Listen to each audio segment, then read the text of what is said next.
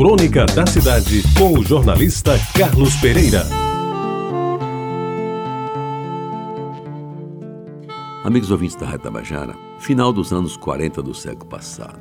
O anúncio de que a empresa de João Venâncio ia inaugurar uma nova linha do bairro, botando um ônibus zero quilômetro, vindo diretamente de São Paulo, causou o maior ribuliço nas ruas de Jaguaribe, porque a gente andava a pé ou de bonde, e quando muito, amorcegava as marinetes. É verdade que os autênticos jaguaribenses não gostaram muito da denominação que deram à nova linha, Circular ABC.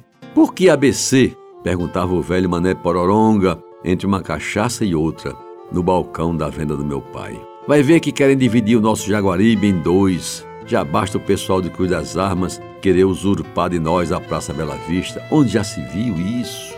Abstraindo-me da polêmica que não passava de uma discussão entre desocupados, o que me interessava mesmo era ver passar o primeiro ônibus, e para isso nos deslocamos todos para Floriano Peixoto, pois quem se ocupava dos transportes da cidade decidiu, talvez para concorrer com os bondes, que a nova linha de ônibus iria pela Floriano e voltaria pela Vasta Gama. O percurso começava e terminava na Lagoa, e o ponto de volta era ali nos fundos do Colégio da Sagrada Família, exatamente no final da Vasta da Gama. Resta dizer, meus amigos, que o circular ABC beirava os limites de Cruz das Armas, passando pelo oitão lateral do 15RI, para servir aos habitantes da Rua da Jaqueira e da Rua do Abacateiro.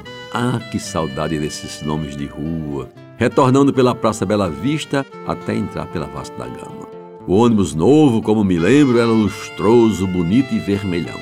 Tinha na frente bem visível a estrela da Mercedes-Benz e a novidade, o nome Circular ABC, em painel luminoso, que aparecia bem mais claro quando anoitecia.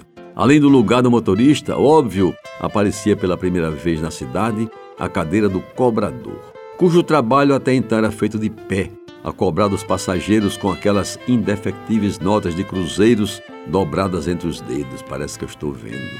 Agora, no circular ABC, ele viajava bem sentado, numa das cadeiras laterais dos ônibus, cujos bancos, recordo bem, eram estofados. O que, aliás, deu origem à maldade de vândalos que cortaram de faca o alcochoado, levando a imprensa à época a verberar contra o ato considerado criminoso e contrário ao progresso da cidade. Pois bem, minha primeira viagem naquele circular ABC foi feita com cuidado e atenção.